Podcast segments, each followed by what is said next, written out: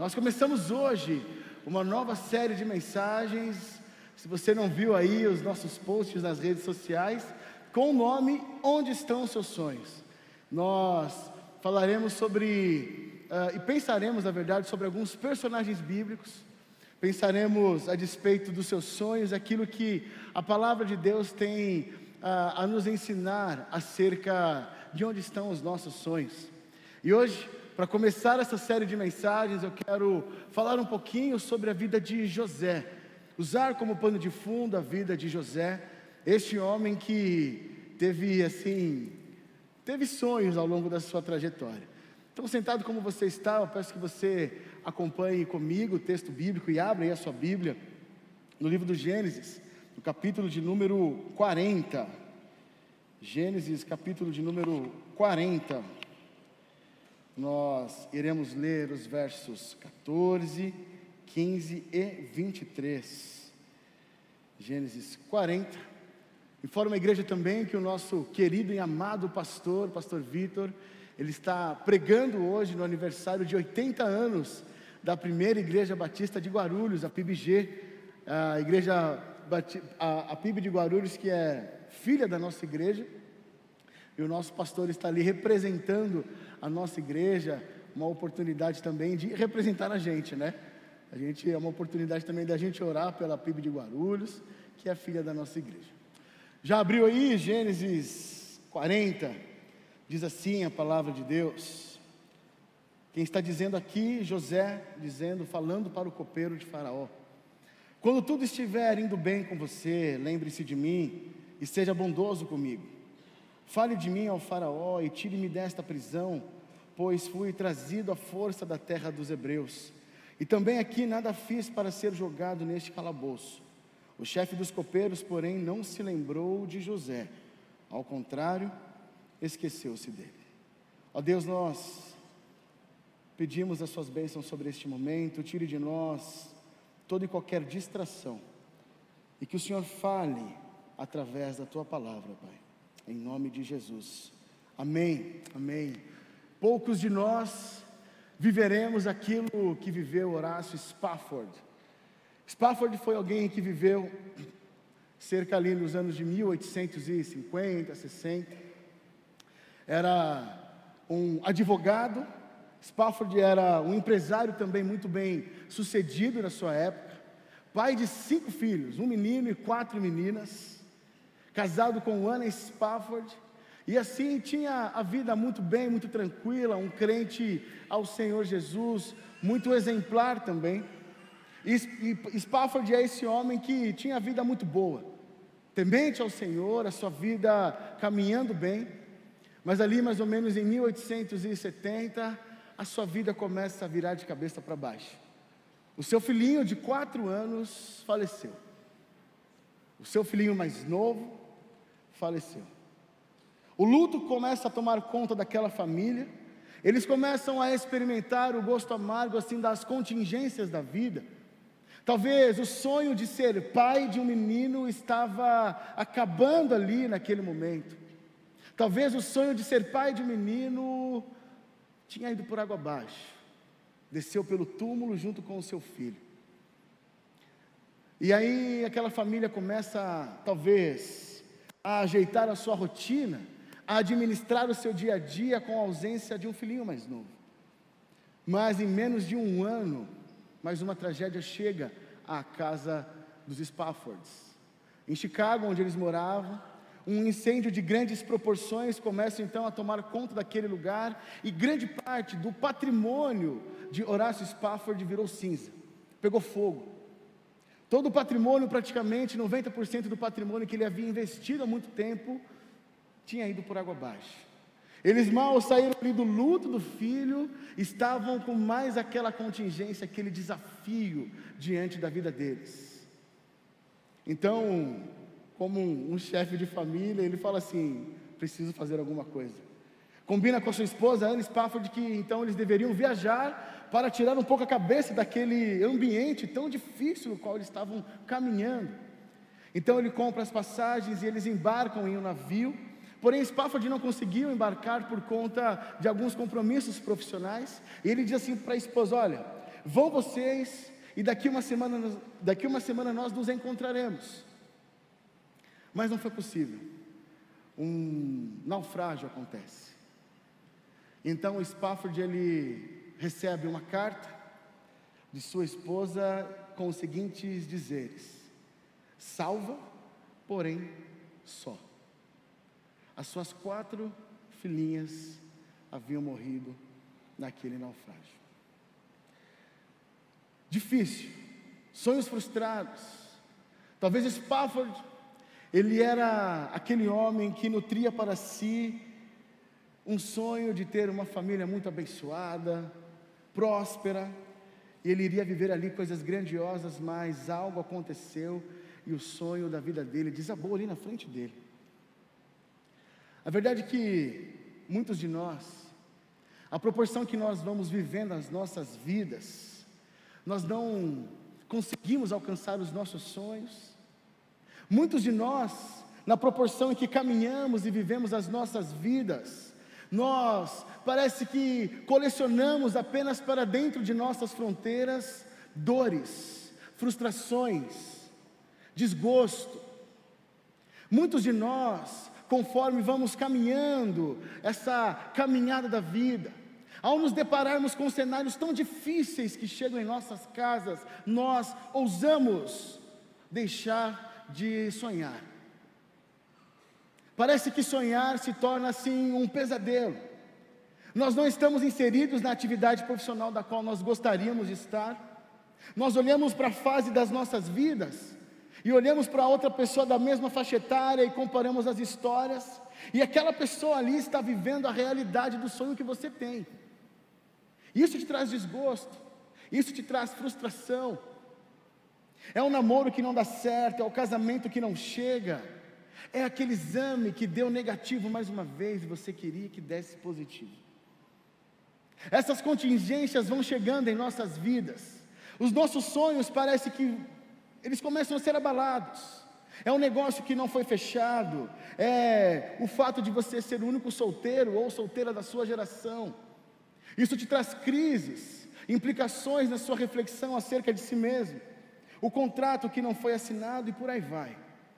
A vida parece ser assim um acúmulo de derrotas, um acúmulo de frustrações, um acúmulo de experiências ruins. E a verdade é que muitos de nós aqui nessa noite somos pessoas marcadas por essas contingências. Pessoas que experimentam ou experimentaram o desamor, a injustiça, marcadas de hostilidades, de rejeição. Pessoas aqui que estão marcadas, estão frustradas porque os seus sonhos não acontecem. Pessoas que são marcadas em cenários difíceis em suas vidas e dentro da própria casa experimentam essas situações de mentiras, de injustiça, de desamor. Pessoas que foram traídas, pessoas que foram alvo de mentiras dos outros. Há pessoas aqui em nosso meio que estão confusas acerca daquilo que elas pensam sobre Deus. Porque como elas podem afirmar que Deus é bom, se as experiências do dia a dia, no chão da vida, não provam a existência de um Deus bondoso? Estão confusas com relação ao próprio Deus. E isso é muito interessante nós pensarmos. Sonhos que não saíram do papel, sonhos que ficaram abandonados no caminho, sonhos que apenas ficaram nessa caixinha de sonhos. Sonhos que deixaram de ser sonhados por intervenção de outras pessoas. Situações das quais nós sofremos e paramos de sonhar. E tudo isso fez parte da vida de um homem chamado José. Traição, abandono, mentiras, injustiça, hostilidade, sonhos frustrados, sonhos interrompidos. Quando nós olhamos para a vida de José, e se nós fôssemos assim traçar uma timeline, uma linha do tempo da vida de José, é interessante dizer e separar a vida de José em algumas fases, em alguns movimentos. E a primeira fase que nós podemos separar da vida de José é justamente essa, família. O texto de Gênesis 3, desculpa, 37, 3 vai dizer assim: ora, Israel gostava mais de José do que de qualquer outro filho, porque ele havia nascido em sua velhice. Por isso mandou fazer para ele uma túnica longa ou túnica talar. Família é esse ambiente de amor. Família é esse ambiente de afeto. Família é esse ambiente onde nós trocamos abraços. Família é esse ambiente onde nós somos amados. Mas também família pode ser o ambiente das hostilidades. Família também pode ser o ambiente diabólico. Família também pode ser um ambiente de ódio. É na família em que nós encontramos a oportunidade e o ambiente para que nós cresçamos, ambientes onde dos quais nós nos desenvolvemos como pessoas, mas é também na família onde nós sofremos as hostilidades da vida, é também na família onde muitos de nós somos assim frustrados, somos reféns da traição dos outros, do ódio, da injustiça, dos abusos e dos sonhos, dos sonhos frustrados. José era o filho predileto de seu pai Jacó, o xodó da família. Texto diz que ele era o filho predileto porque havia nascido na velhice de Israel ou de Jacó. Não à toa que o seu pai deu para ele uma roupa especial, uma túnica longa ou uma túnica talar. Essa túnica ela ia abaixo dos joelhos. Seus irmãos, muito provavelmente, eles usavam uma túnica acima do joelho, que era uma túnica comum naquela época justamente para que, se eles precisassem correr atrás de algum animal, de alguma caça ou algo do tipo, eles tivessem mobilidade nas pernas. Mas José está diante dele ali, vestido com uma túnica talar, uma túnica longa, uma túnica especial, para as pessoas especiais. E Jacó gostava mais de José. Era como se os seus outros filhos ali naquela casa, naquela família, não existissem. Era como se os outros filhos de Jacó ficassem assim em segundo lugar, em segundo plano. Vocês são secundários na minha lista de prioridades. Era aquilo que os seus outros filhos sentiam. O melhor presente era sempre para José. A melhor roupa sempre para José. Os melhores brinquedos ali, talvez, José. Eu não sei como era a casa ali de Jacó, se tinha um banheiro só, mas se tivesse um banheiro só, na fila do banho, José passava na frente. O lugar de honra na mesa, José estava ali do lado do pai. As falas de afeto, as falas de amor, as falas de aceitação, são todas ali direcionadas para José. E os outros filhos, naturalmente, iriam competir para a atenção dos pais, do pai em si. Eles competem entre si, mas o melhor de Jacó era direcionado a José. E o texto diz ali no contexto do capítulo 37 de que por conta disso seus irmãos passaram a odiar José. E aí isso abre uma nova aba, uma outra aba da história dele, uma outra fase que justamente são os sonhos. Naquele ambiente de hostilidade que já não estava muito bom para José, seus irmãos não estavam gostando tanto dessa história, ele resolve ter um sonho um sonho que ele compartilha na mesa, um sonho que ele conta para todos, e o sonho basicamente era que ele iria dominar sobre seus irmãos e seus pais. Os seus familiares iriam se ajoelhar perante José. E ele resolve sonhar. E os grandes movimentos, é interessante dizer, da história de José, eles são efetivos por sonhos. Tem sonho ali no meio. José é esse homem habilidoso com sonhos, muito provavelmente. E é interessante olhar para esse contexto, que quando José sonha e compartilha com seus irmãos, o texto vai dizer que eles passaram o quê? A odiar ainda mais José. Ainda mais. Se você acha que o ódio não tem escalas, aqui nós vemos que tem. E eles passaram a odiar ainda mais. Aquele sonho parece que desbloqueou uma área de sentimentos, de ódios, de raiva no coração dos irmãos de José. E é muito interessante que, quando nós tomamos decisões baseadas no ódio, a gente faz besteira.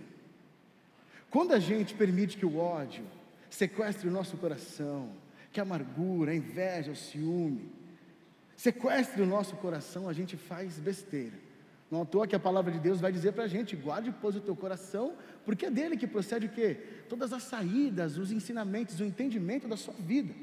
Se você tem o seu coração mergulhado num cenário de ódio, as suas atitudes serão o quê? Cheias de ódio. Se o seu coração está mergulhado num cenário de inveja, de vaidade, as suas atitudes serão destinadas para esse lugar. E é muito interessante nós olharmos para isso, porque os irmãos de José fizeram besteira. E abre-se então a terceira fase, a terceira aba na vida de José, que é justamente esse êxodo. Por que êxodo? É a saída. Naquele momento, José, ele sai do ambiente onde ele é acolhido. Naquele momento onde o amor faz parte da sua vida, naquele momento onde as palavras de aprovação, de aceitação fazem parte da vida de José, ele é obrigado a sair dali. Porque o seu pai disse para ele assim: Filho, é o seguinte, vai ver o que seus irmãos estão fazendo por aí. Seus irmãos estavam pastoreando o rebanho. Então José ele falou: Beleza, pai, eu vou nessa e eu vou ver o que os, os meus irmãos estão fazendo. E nisso que José vai, procura o irmão daqui, eles vão ali, tal, tal, tal, não acha, procura o caminho, troca de caminho. E lá pelas tantas, os irmãos de José olham assim, lhe dobrando a esquina, e eles dizem: Lá vem o sonhador. Lá vem o sonhador. Muito provavelmente eles de longe conseguiram identificar que era José por conta do quê? Da sua roupa, da sua vestimenta, da túnica longa da qual eles estavam vestidos. E por vezes, na verdade é muito interessante, que José ele vem se aproximando, vem se aproximando, e os irmãos combinam então e pegam José e jogam numa cisterna. Você bem conhece a história. Um quer matar, o outro fala, não, não vou matar, deixa ele aqui e tal, e jogaram José dentro de uma cisterna.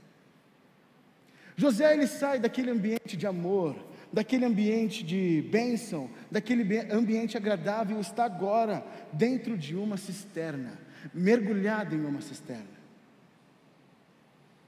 E é muito interessante pensar que muitas vezes os nossos sonhos participam essa, dessa mesma rota, os nossos sonhos seguem essa mesma trajetória. Muitas vezes nossos sonhos trafegam esses lugares chamados cisternas. Muitas vezes os nossos sonhos participam dessa rota chamada cisternas, cheias de lama. Sonhos que eram sonhados antigamente em lugares bons, positivos, de afeto, de amor. Agora, às vezes, os nossos sonhos, de acordo com aquilo que fizeram com a gente, não fazem mais parte deste cenário de amor, mas agora faz parte de um cenário cheio de lama, sujo, um cenário de cisternas. E nós não conseguimos mais sonhar. Nós não conseguimos mais sonhar. E aí, lá de dentro da cisterna, muitas vezes nós nos perguntamos: onde é que estão os meus sonhos? Cadê tudo aquilo que eu sonhei? Cadê tudo aquilo que eu planejei? Os nossos sonhos parece que vão se perdendo. E pela ação do outro, muitas vezes nós somos impedidos de sonhar pelo ódio do coração do outro, nós somos impedidos de sonhar, porque nós sofremos o abuso do outro em nossa direção, nós somos impedidos de sonhar. As falas de hostilidade do outro nos impedem de sonhar. O desprezo que vem da direção do outro em nossa direção nos impedem de sonhar. O esquecimento do outro em nossa direção nos impede de sonhar. E aí nós não trafegamos mais esse lugar chamado alegria e nós desistimos de sonhar. Talvez essa seja a sua realidade. Seus sonhos estão assim embalados conforme a história de José, embalados dentro de uma cisterna por conta da ação que nós sofremos. E aqui o problema não é o espaço físico. Aqui justamente é o problema da intenção, da essência. No lugar de amor, de bênção, para um lugar onde ele apenas ouve hostilidades e palavras de ódio. É aquilo que José estava ouvindo naquele momento, naquela cisterna. Muito provavelmente você eu nós estamos sendo transportados para aquela cisterna agora. Isso abre então a quarta fase na vida de José, a quarta aba na vida de José, que é justamente essa, a caravana dos escravos. Você bem sabe a história, ele é vendido por seus irmãos para uma caravana de escravos ismaelitas. E aí, quando José, ele entra naquela fila, naquela caravana, ele estava indo em direção ao lugar que talvez ele nem sabia o nome, ele não sabia para onde ele estava indo, muito provavelmente. É naquele momento onde ele perde o nome dele. Ninguém mais vai chamar José de José, ou sequer de sonhador. José começa a perder a sua identidade. Os espaços de José são reduzidos. Os sonhos ficaram dentro daquela cisterna. Não há mais o que sonhar, não há mais futuro. Ele está diante de uma situação que ele nem sabe onde vai desenrolar, o que vai acontecer. Lugar sem horizontes, sem perspectivas. E isso começa a se desenhar na vida de José. Ele é impedido de sonhar. Então, a quinta fase da história de José é quando ele é, na verdade, quando ele é comprado por Potifar. No capítulo 39, nós vemos que ele é comprado por Potifar. Agora José ele tem um dono. José ele começa a prosperar, as coisas começam a dar certo na vida de José. José começa a experimentar o melhor da vida, está dando tudo certo, as coisas estão acontecendo.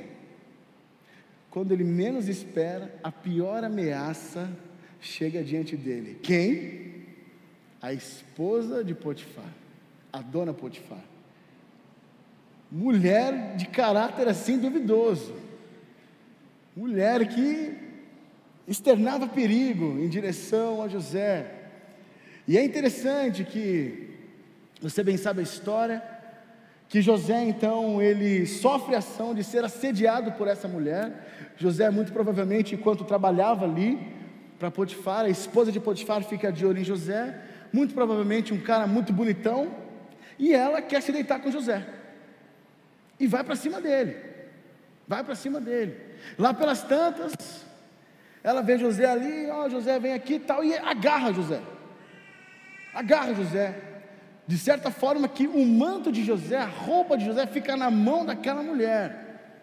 E José está diante daquela situação, o que, que ele vai fazer? Poxa vida, fui desprezado, vítima de desamor, de injustiça, de hostilidade. Eu fui vendido como um produto. Perdi minha identidade, meu nome, as, os meus sonhos ficaram naquela cisterna. Agora eu estou diante aqui dessa ameaça. Eu estou longe de casa, estou carente. Eu vou transgredir.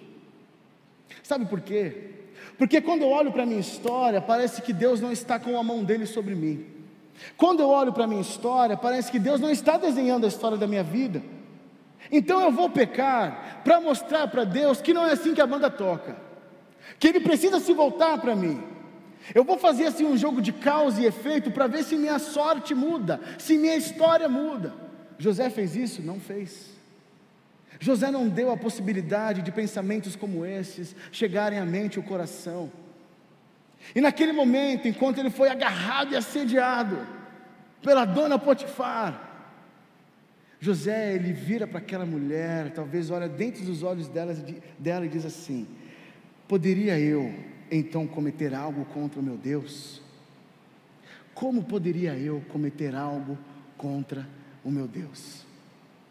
Ele tinha todas, todas as justificativas para transgredir. Ele tinha todas as justificativas. Mas José, esse é alguém ligado com o coração do Senhor. Ele é alguém que agrada o coração de Deus, mesmo diante do pior da vida. E aquela mulher, então, depois que tomou um fora de, de José, com sua roupa em mãos, ela inventou uma história, uma fake news. Olha só, vocês achando que fake news é coisa de agora, né? ela começa a dizer: Olha só, gente, José tentou, tentou algo contra mim, ele tentou me abusar, está aqui a roupa dele. A história se espalha, e por conta disso, então, abre-se a, a quinta aba ou a sexta? Eu estou na sexta aba, onde José então é jogado na prisão. José é jogado numa prisão, e foi o texto que nós lemos. Nesse ponto da história, José está diante do pior da vida. Nesse ponto da história, José está diante do ponto mais baixo da vida dele. Não há mais o que sonhar. Não há mais esperança. O que eu vou esperar do amanhã? O que esperar da vida quando nós experimentamos o ponto mais baixo dos sonhos frustrados? Ora, eu cheguei no ponto mais baixo da minha vida, e quando nós estamos no ponto mais baixo da nossa vida, não há nem por que sonhar, não há motivos para sonhar. E prisão é esse lugar que nós queremos evitar sempre lugares indesejados, né? Porque prisão, e talvez José estando ali, ele estivesse cercado por pessoas com culpas, pessoas que tinham culpa no cartório, mas dentro daqueles muros que aquela prisão estava e tinha um homem inocente ali que era José, e nós sabemos disso. E ali ele vai, ele interpreta o sonho do padeiro e do copeiro do faraó, que também pararam na prisão posteriormente. E aí chegamos no texto em que nós lemos quando tudo estiver indo bem com você, José está dizendo para o copeiro: quando tudo estiver indo bem com você, lembre-se de mim, seja bondoso comigo, fale de mim ao Faraó e tire-me desta prisão, pois fui trazido à força da terra dos hebreus. Pausa. José poderia aqui chegar e falar assim: Eu vim para cá porque meus irmãos me traíram, fizeram coisa ruim comigo, me venderam, eles foram os cafajestes, mas José ele nem sequer toca no nome dos irmãos. Não há autopiedade, não há vitimismo. Ele apenas diz: Eu fui trazido para cá.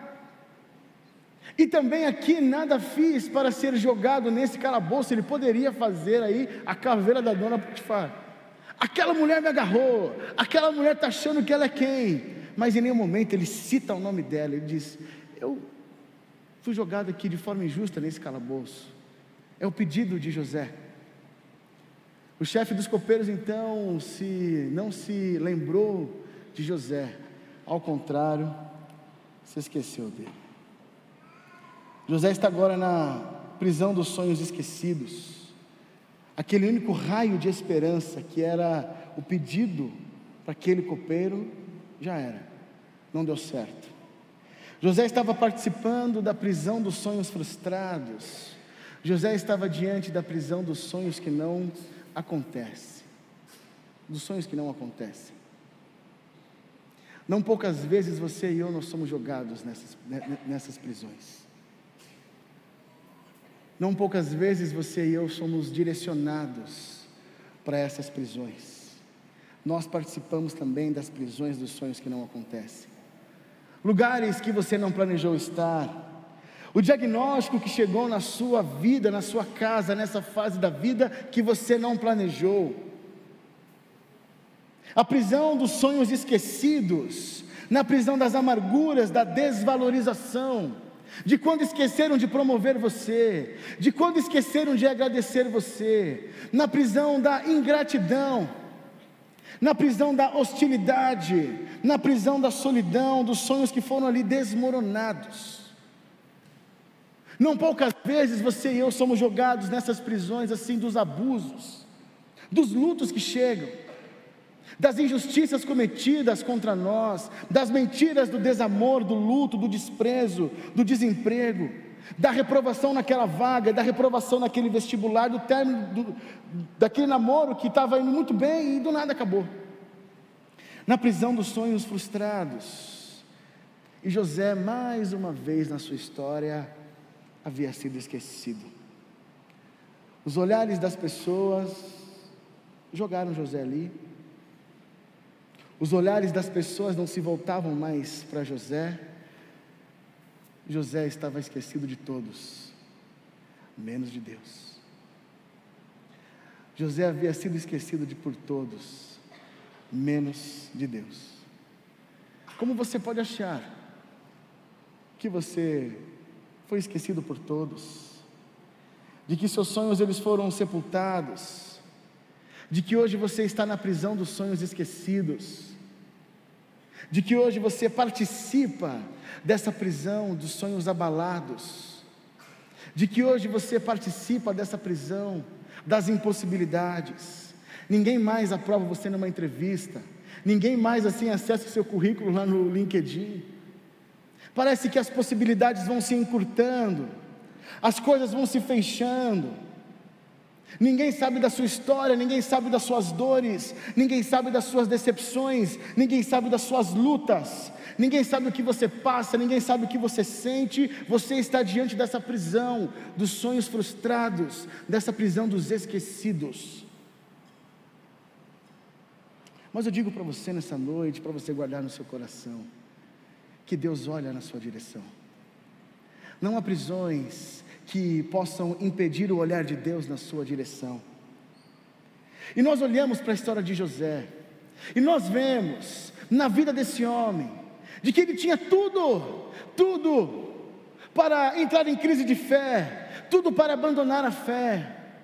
Mas José era alguém que entendia que as mãos que escrevem ou que escreveram os fracassos de sua história não são mais poderosas do que a mão de Deus que escreveu a sua história, de que escrevia a sua história.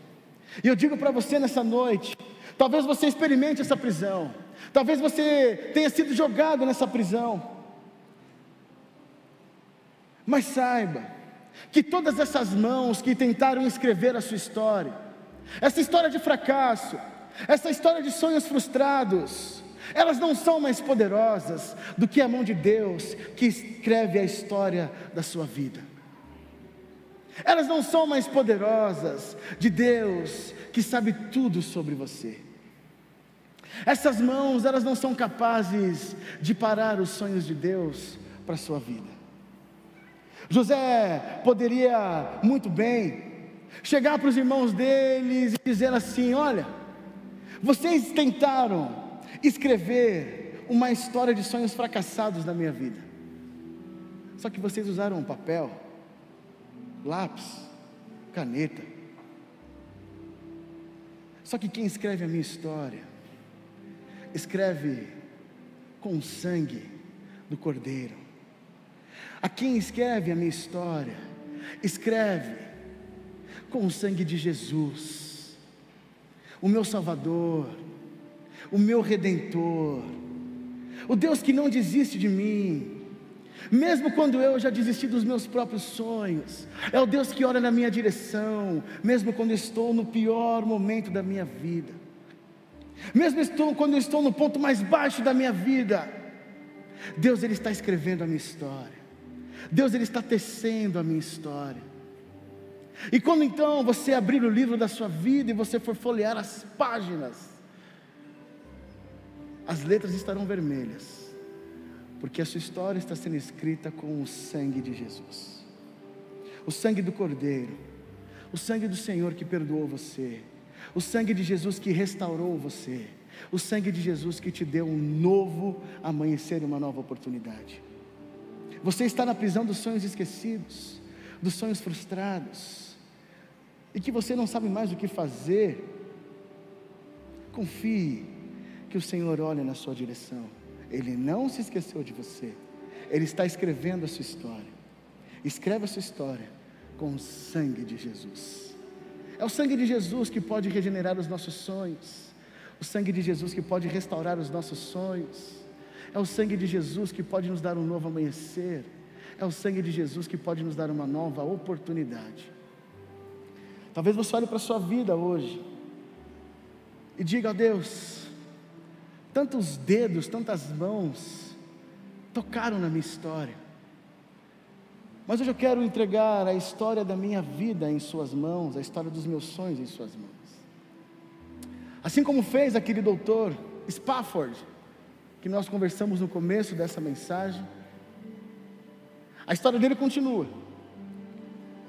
E quando Spafford soube de que as suas filhas haviam morrido, de que ele estava diante do pior da vida, de que ele tinha sido jogado na prisão dos sonhos esquecidos, na prisão dos sonhos frustrados.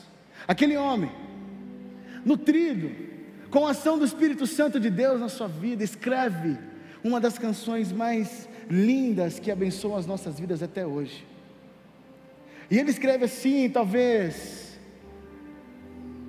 imerso naquela prisão, da angústia, do sofrimento e da dor depois de ter perdido tudo.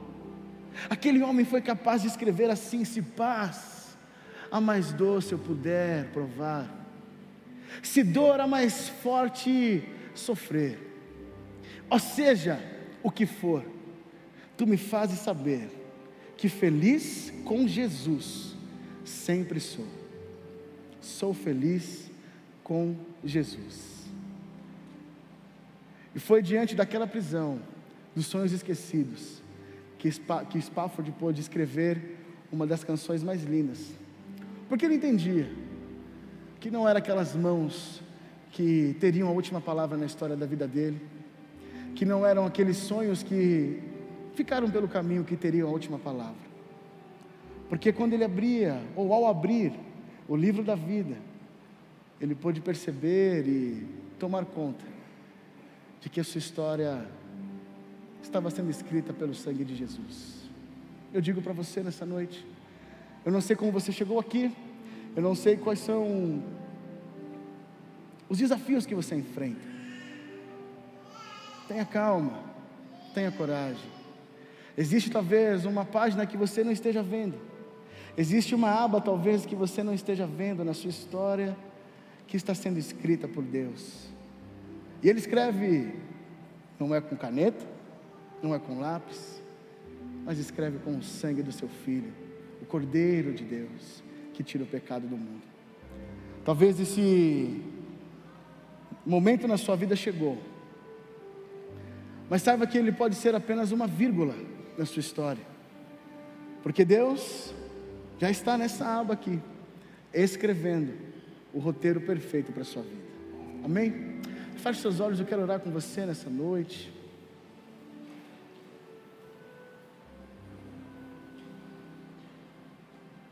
Saiba que Deus ele olha em sua direção. Mesmo se você estiver de dentro da prisão dos sonhos frustrados, coloque-se diante do Senhor nessa noite. Se você tem passado por problemas, por dificuldades, se sonhos na sua vida ficaram pelo caminho, você deseja nessa noite entregar a prisão dos sonhos frustrados diante do Senhor. Se nessa noite você quer orar ao Senhor dizendo: Venha, ó Deus, escrever os sonhos, os sonhos da minha vida com as letras marcadas pelo sangue de Jesus. Ó Deus, abra os meus olhos, abra o meu coração para que eu possa ver os sonhos que o Senhor está escrevendo na minha vida, escritos pelo sangue de Jesus. Se você precisa nessa noite redimir a sua história, a história dos seus sonhos, fique de pé no seu lugar em nome de Jesus que eu quero orar com você. Se essa é a sua oração, se você deseja nessa noite entregar os seus sonhos ao Senhor, se você já não sabe nem mais o que sonhar, e se você quer dizer, Senhor, venha intervir nos meus sonhos, não há mais saída, não há mais possibilidades, está difícil. Que Deus abençoe a vocês. Se você quer dizer, Senhor, me ajude a enxergar aquilo que o Senhor está escrevendo pelo sangue de Jesus na minha vida. Encontra, meu Deus, em meio às minhas lágrimas. Encontra, meu Deus, em meio às prisões dos sonhos esquecidos e dos sonhos frustrados. Se essa é a sua oração, fica de pé também. Eu quero orar por você em nome de Jesus. Deus abençoe vocês. Ó Deus, em nome de Jesus, nós te agradecemos por essa noite especial. Obrigado por tua palavra. Nós clamamos a Deus, lembra do, lembra-te de nós, ó Senhor, na prisão dos sonhos perdidos. Lembra-te de nós, ó Senhor, diante das provações e das aflições. Lembra-te de nós, ó Deus, quando tudo parece não ir bem, quando tudo não parece ir para frente. Lembra-nos, ó Deus, que Tu és o mesmo ontem, hoje, para sempre. Lembra-nos, ó Deus, nessa noite, de que não há prisões que possam impedir o Seu olhar para nós, não há prisões que duram para sempre. Lembra-nos, ó Deus, de que o Senhor nos enxerga em meio às prisões dos sonhos frustrados. Abraça-nos, ó Deus. Mesmo se nós estivermos dentro dessas prisões, Abraça-nos, ó Deus, porque há momentos em que, em que nós temos muito mais perguntas do que respostas. Abraça-nos, ó Deus, e nos faz lembrar de que o Senhor olha em nossa direção.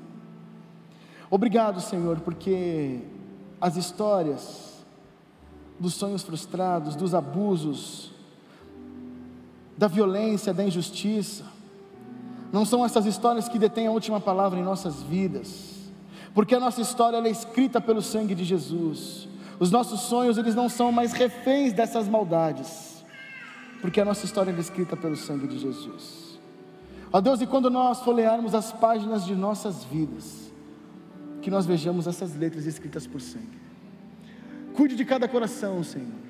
Cuide de cada vida. Cuide de cada sonho frustrado. Visite cada pessoa, Deus. E que a graça do Senhor Jesus, o amor de Deus o Pai, e a amizade, a consolação, a presença do Seu Santo Espírito, esteja com todos nós, com todos esses que estão de pé, sentados, com a tua igreja, com todo o seu povo espalhado pela face da terra, em nome de Jesus. Amém. Amém. Fique de pé no seu lugar, nós terminaremos cantando uma canção que fala sobre a soberania de Deus sobre os nossos sonhos. Deus abençoe.